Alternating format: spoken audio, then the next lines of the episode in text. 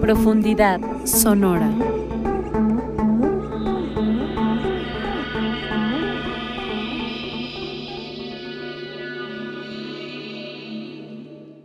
Buen día, espero que estén teniendo todas aquellas personas que nos estén escuchando. Bienvenidos a este programa nuevo, a este programa quería decir en este programa número 59 que dijo, yo no sé, de profundidad sonora. Su espacio está dedicado a esta manifestación cultural universal sabrosa que a todo el mundo le gusta, conocida como música. ¿Cierto o no, Jime Fragoso, que estás del otro lado? Hola Shanti. Sí, dirás un capítulo nuevo de su viejo programa, Profundidad Sonora, que se transmite a través de Violeta Radio por el 106.1 de FM en la Ciudad de México y también pueden escucharnos desde cualquier lugar de este universo en el que se encuentren a través de violetaradio.org. Como bien dijo Shanti, este programa es sobre música. ¿Qué pasó, bebé? Simplemente les quería decir que me echo bolas porque estuvimos investigando estas últimas eh, horas em, acerca de lo que es la música clásica, de a qué le llaman la música clásica y justamente por eso hoy le bautizamos este episodio a qué le llaman música clásica, ¿no? Entonces, como estuve ahí investigando cosas antiguas, viejas, ancestrales, pues me conecté con mi show ancestral y eso me no me permitió hablar bien el español. Entonces me van a perdonar les que me escuchen, pero el día de hoy tal vez estaré rara. ¿Por qué? Ya les dije. Así es, hoy vamos a hablar de música clásica y bueno, para ello será necesario que recapitulemos sobre algunas compositoras, porque como bien saben, en este programa tratamos de darle prioridad a las mujeres que han hecho música a lo largo del espacio y el tiempo. Y es realmente, bueno, me parece angustiante que si tú te metes a buscar, por ejemplo, en la Wikipedia sobre música clásica, no se habla prácticamente de ninguna mujer. Así es, solo si tú lo buscas tal cual, ¿no? O sea, no te salen de antemano, pero ya si tú empiezas a buscar qué mujeres compositoras hubo en esta época, que por cierto no hemos dicho las fechas, pues sí las hay, pero terribles y tremendas historias les vamos a contar el día de hoy acerca de estas compositoras, porque como ya saben, en siglos pasados ser mujer era muy difícil a un nivel de que no podías hacer lo que tú querías, ¿no? No podías hacer muchas cosas. Claro, y, más preocupante es que un par de ellas este, se quedaron a la sombra de otros compositores que eran cercanos e incluso varias de sus obras fueron eh, adjudicadas a claro. compositores. Pero bueno, eh, vayamos al principio. Oye, le pusimos a qué le llaman música clásica y no, nada más música clásica este episodio, porque cuando decimos música clásica, cuando usamos este término, podemos referirnos a muchísimas cosas porque, y puede llegar a ser confuso y hasta tramposo, ¿eh? porque cuando te refieres a música clásica pueden ser dos ondas, ¿ok? Por un lado está la corriente musical que se basa principalmente en toda la música producida allá en Europa Occidental de 1550 a 1900, o sea, 350 años, ¿no?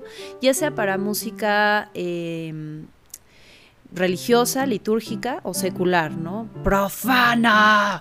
Bueno, y entonces eh, también hay algo que llaman música clásica, refiriéndose a la música del clasicismo. Claro. Que es una etapa específica, o sea, de 1750 a 1800, 1820, en donde este periodo se le llama el clasicismo, ¿no? Entonces también se le llama música clásica solo a esta época.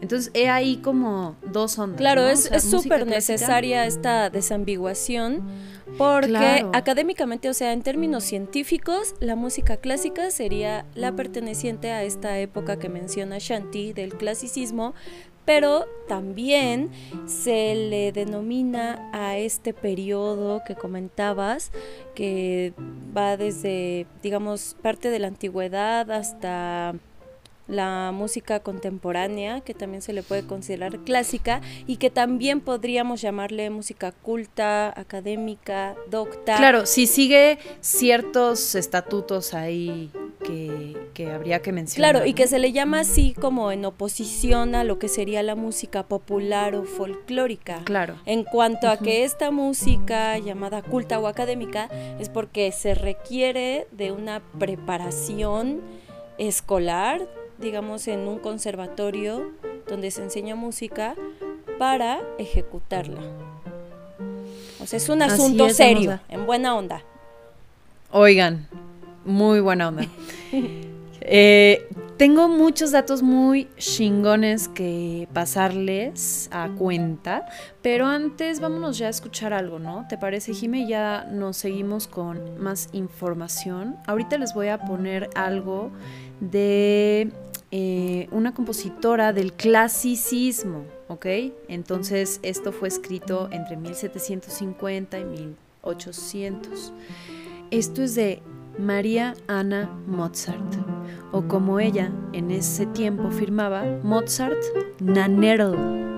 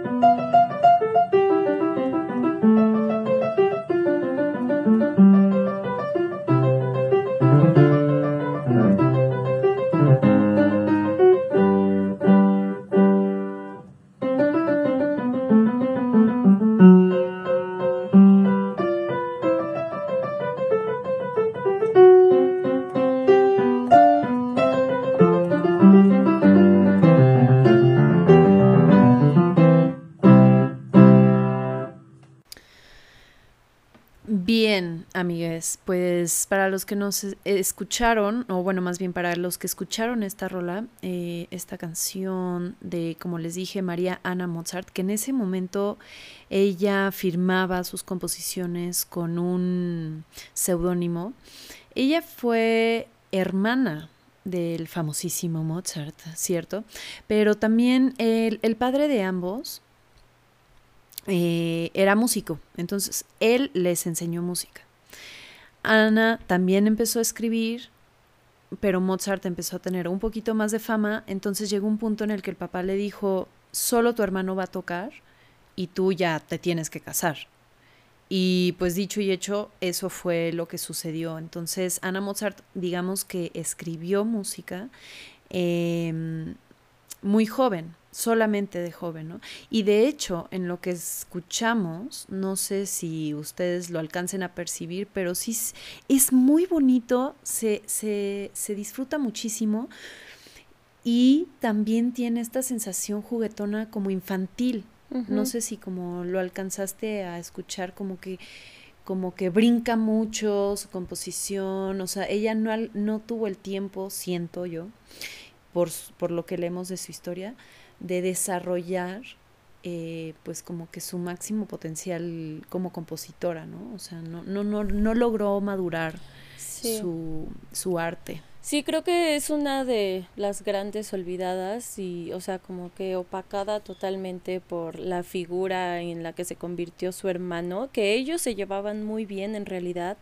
Y fue una niña prodigio, o sea, tocaba el clavecín, el piano, cantaba, componía, tocaba el violín y como bien dice su padre, como que los mantenía todo el tiempo en eventos aristocráticos, en eventos sociales, tocando y sí, justamente creo que es una de las mayores víctimas de, la opresión contra las mujeres y esta cuestión de que llegada a su adolescencia fue como, bueno, pues ya se te acabó el hobby y tienes que buscar marido.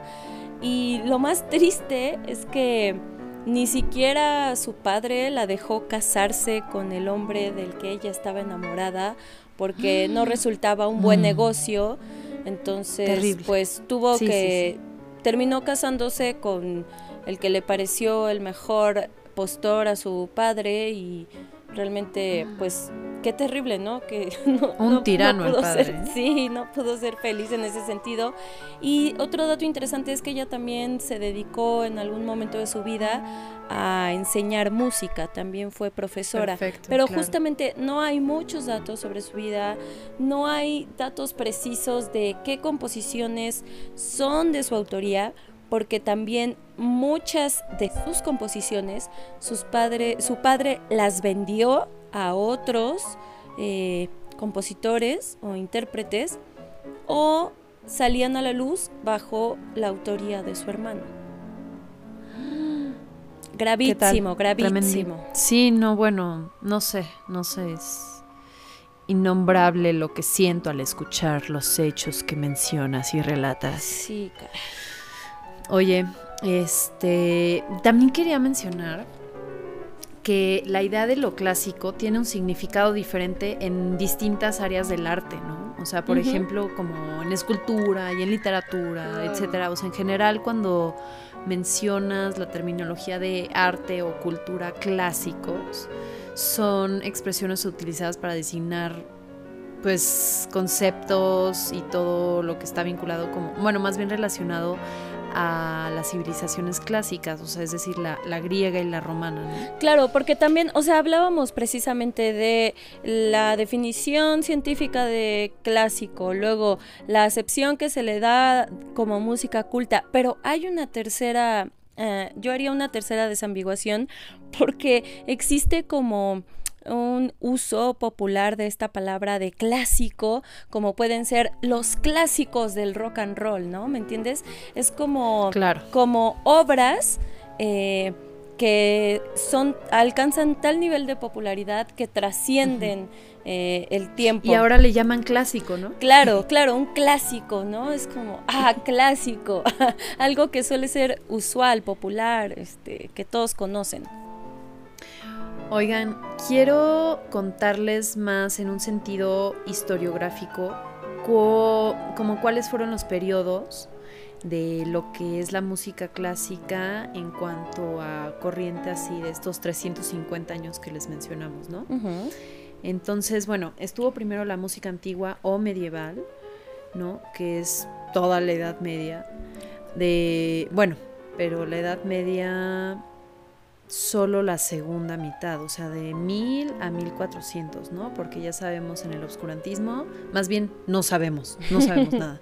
Y de hecho yo me estuve preguntando mucho en el transcurso de esta investigación, ¿qué, o sea, cómo habrá sido la música del barrio?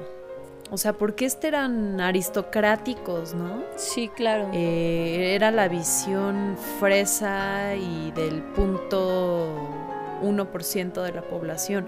Pero ¿qué había afuera? O sea, realmente creo que no, no logré investigar, o sea, no logré llegar a la respuesta.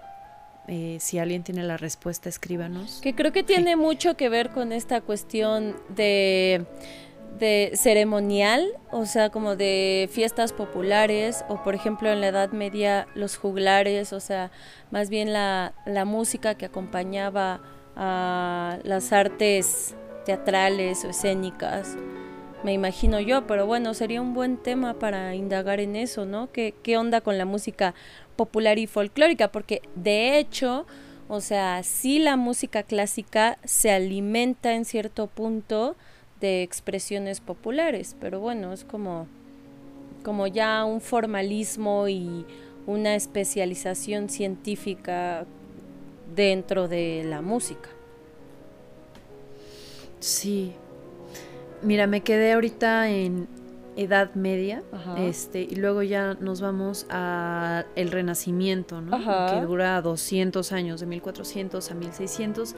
Y después está la música barroca, que como, bueno, no sé si ustedes saben, pero Jimmy y yo evidentemente sabemos. Hay un programa de profundidad sonora dedicado a la música barroca con la clavecinista Mariana Elizondo, ahí por si lo quieren buscar, está en los podcasts. Em, y luego ya viene esto, ¿no? La onda del clasicismo, como lo que escuchamos ahorita. Eh, luego viene ya la música más romántica, ¿no? Del romanticismo. Esto es de 1800, 1820 a 1910.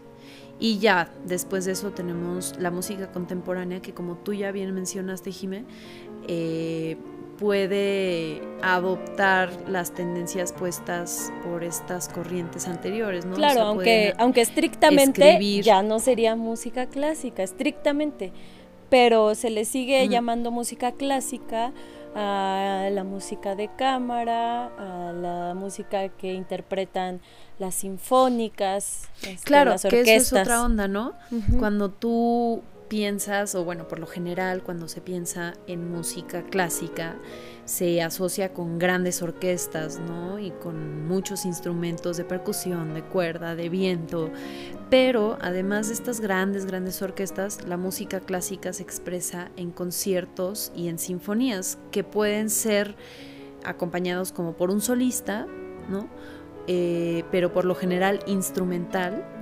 Mm, cuando se usa la voz es más, por ejemplo, en la ópera, ¿no?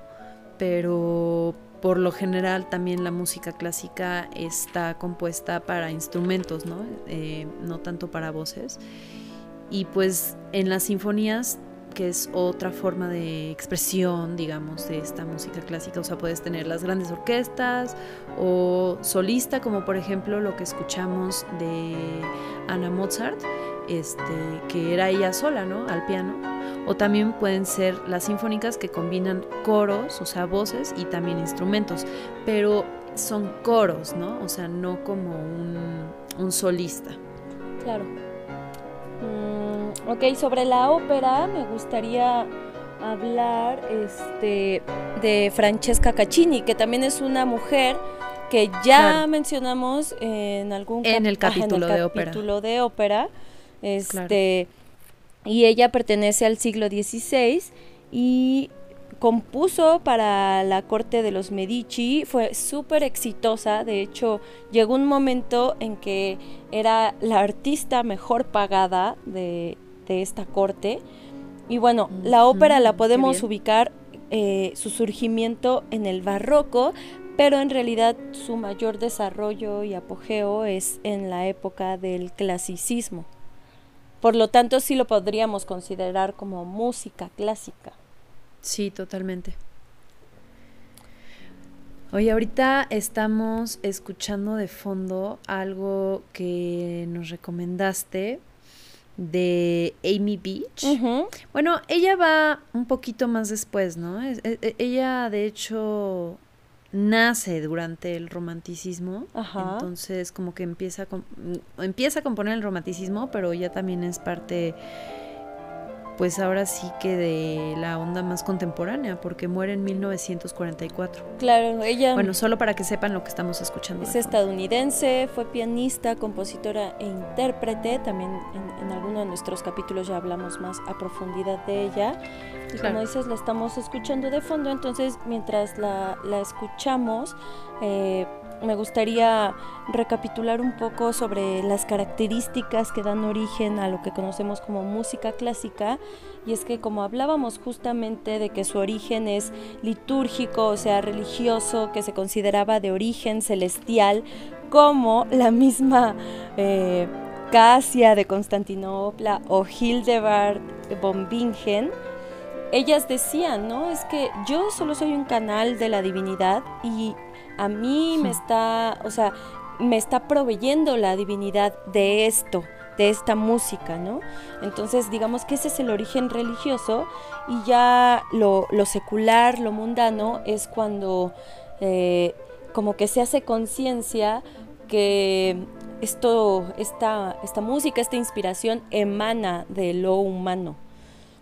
Ok, dejando eso de lado, tengamos en cuenta que la música clásica eh, se desarrolló muchas veces bajo pedido o el patrocinio, ya sea de la iglesia o de la aristocracia o de la burguesía. Entonces muchas veces los, los artistas eran empleados o eran contratados para realizar este, estas obras que luego eh, eran interpretadas por, por otros músicos. Bien. ¿Algo que quieras agregar en este punto? Sí, quisiera eh, mencionar a algunas otras compositoras. Algunas de ellas eh, las vamos a seguir escuchando. Em, eh, dentro del clasicismo está también María Teresa Bompardis. Bueno, es que sí, esto está muy interesante. Mira, ella alcan em, cuando tenía aproximadamente, no sé, bueno, cuando era niña, no, no les voy a mentir, no tengo la edad exacta, pero cuando era niña quedó completamente ciega y no obstante a ello, pronto, muy pronto se convirtió en pues la mujer, la niña más celebrada dentro de las pianistas europeas de su tiempo.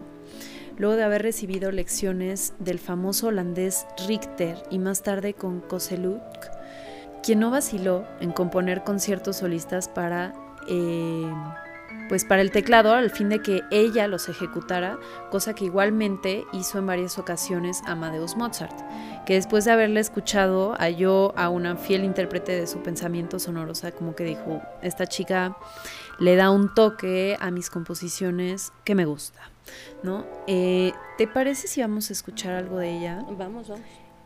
Para que ahí sientan ¿Qué? María Teresa Bompardis. Uh, very, a woman composer, Maria Theresa von Paradis,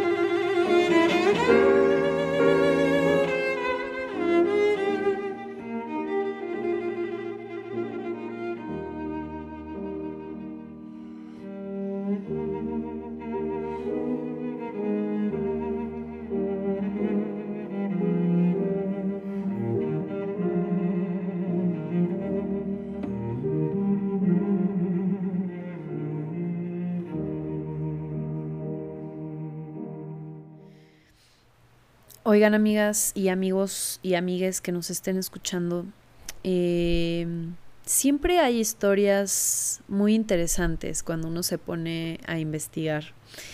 Y una de estas historias es de la compositora Mariana Martínez, o realmente por allá en Europa le llamaban Marian von Martínez, porque tenía pues como una remota onda con España, pero realmente desde digamos mínimo una o dos generaciones arriba de ella, pues se habían movido de España para irse a Nápoles y de ahí se fueron a Viena. Entonces en Viena, como era uno de los lugares principales en donde se exponía todo este tipo de música culta y etcétera, pues ella se desarrolló, digamos, mm, en un lugar muy diverso, ¿no? Entonces me imagino que por eso ella tuvo ahí como mucha, como te digo, mucha leñita que ponerle a su fogata, mucha diversidad, escuchó mucha música. Entonces también pudo componer de una forma muy interesante que también les estamos poniendo aquí de fondo. Porque también está rico como escuchar de quién estamos hablando, ¿no? Sí, claro. Aunque sean pedacitos, amigues, pero para que sepan de quién estamos hablando. Y y eso, ¿no, Jimé? Siempre nos encontramos eh, historias muy interesantes. Claro, o sea, mira, me gustaría regresar un poco... En este programa. no, sí, hay mujeres súper interesantes y justamente se trata de sacarlas de la sombra, de desempolvarlas y... Totalmente. Sí, por eso está chido que, o sea, que regresemos a mujeres que ya habíamos mencionado en otros capítulos, pero porque son parte de la historia de estos temas. Entonces, encantadas las volvemos a mencionar. Sí, totalmente. Fíjate que la música clásica desde, desde su origen y por lo que implicaba su estudio, por ejemplo, estar en un conservatorio o su ejecución, que era conseguir o comprar un, un instrumento, y la habilidad que requería tocar los instrumentos, este, esta música siempre tuvo esta onda de estatus, ¿me entiendes? O sea, ser consumidor de esta música o ser intérprete por supuesto que te daba estatus social y significaba que tenías un, gusto refinadísimo en cuanto a la música, ¿no? Y justamente los conciertos de, música clásica suelen ser muy solemnes, que no serios, no, no, estoy de acuerdo en esta cuestión de que son serios, porque muchas veces la misma música es juguetona, muchas veces los músicos juegan con el público, pero sí tiene... Los alegros, los andantes. Exacto pero sí ciertamente sí existe esta vibra solemne como de que el público debe ser súper respetuoso, refinado, y estar calladito, escuchando, y los músicos también vestidos de, etiqueta, o sea, como que hay muchos protocolos y muchas etiquetas necesarios alrededor de alrededor de un concierto de música clásica. Claro, oye, y te iba a decir, o sea, desde un lugar un poco más anarquista, pues sí, todos estos orígenes que provienen de las monarquías de su época allá en Europa, eh, pues realmente es un poco molesto pensar que al escuchar esta música estamos apoyando como todas estas ideas, ¿no? Mm, no sé, bueno, a mí actualmente sí me hace ruido Mm, como usar el término justamente de música clásica, por ejemplo. Eh, creo que preferiría eh, ser más concreta y decir, bueno, estoy escuchando música renacentista, claro. o música medieval, o música barroca, eh, porque decir clásico es nada más como, oh, lo clásico, pero porque fue de la monarquía, ¿no? Con este aire cortesano, como dices. Exactamente. Y, y sí, sí, sí resulta molesto, pero por eso mismo también creí y creímos que era necesario como este programa, ¿no? Como ahí desintegrar estas creencias que a veces ni no sé, pues no tienen sentido. son molestas. Claro, y está chido, por ejemplo, que en el Renacimiento es justamente cuando la música sale de las iglesias, o sea, como que eh, se seculariza la música y empieza a ser más humana. Entonces, este, y también es muy importante que hablemos sobre la notación musical, o sea, aunque sea brevemente, porque me parece que también es una, es una parte súper importante de, del cómo se desarrolla la, la música culta, o sea, porque justamente un compositor crea una obra y que queda plasmada en papel, en una partitura, y ahora es trabajo de los músicos, de los intérpretes, de los directores de orquesta, eh, ejecutarla, llevarla a cabo. Y que también ahí mucho está el truquito, está el truco de... Ah, de qué tan buen ejecutante o qué tan buen director de orquesta eres. Claro. Y es como el paso de la muerte, ¿no? Porque incluso se cuentan historias de que de, de, compositores que hablaban con los ejecutantes y le decían, óyeme, óyeme, óyeme, este, creo que creo que no estás interpretando muy bien mi pieza, creo que te está faltando esto aquí. Creo que no estás entendiendo el punto. Exacto, es como la partitura se podría considerar como un canal de comunicación entre compositores y los ejecutantes. Claro, y un canal en donde, como dices, se puede ahí como salir del camino la intención original que tenía el compositor, ¿no? Pero pues ni modo, solamente el compositor va a poder tocar su pieza como él puede y con él el es, feeling y él que, quiere. con el Claro. feeling que lo que la llevó a, a escribir eso. Oigan, preciosuras divinas, estamos escuchando algo de Clara Schumann. Eh, a ver, escuchen poquito.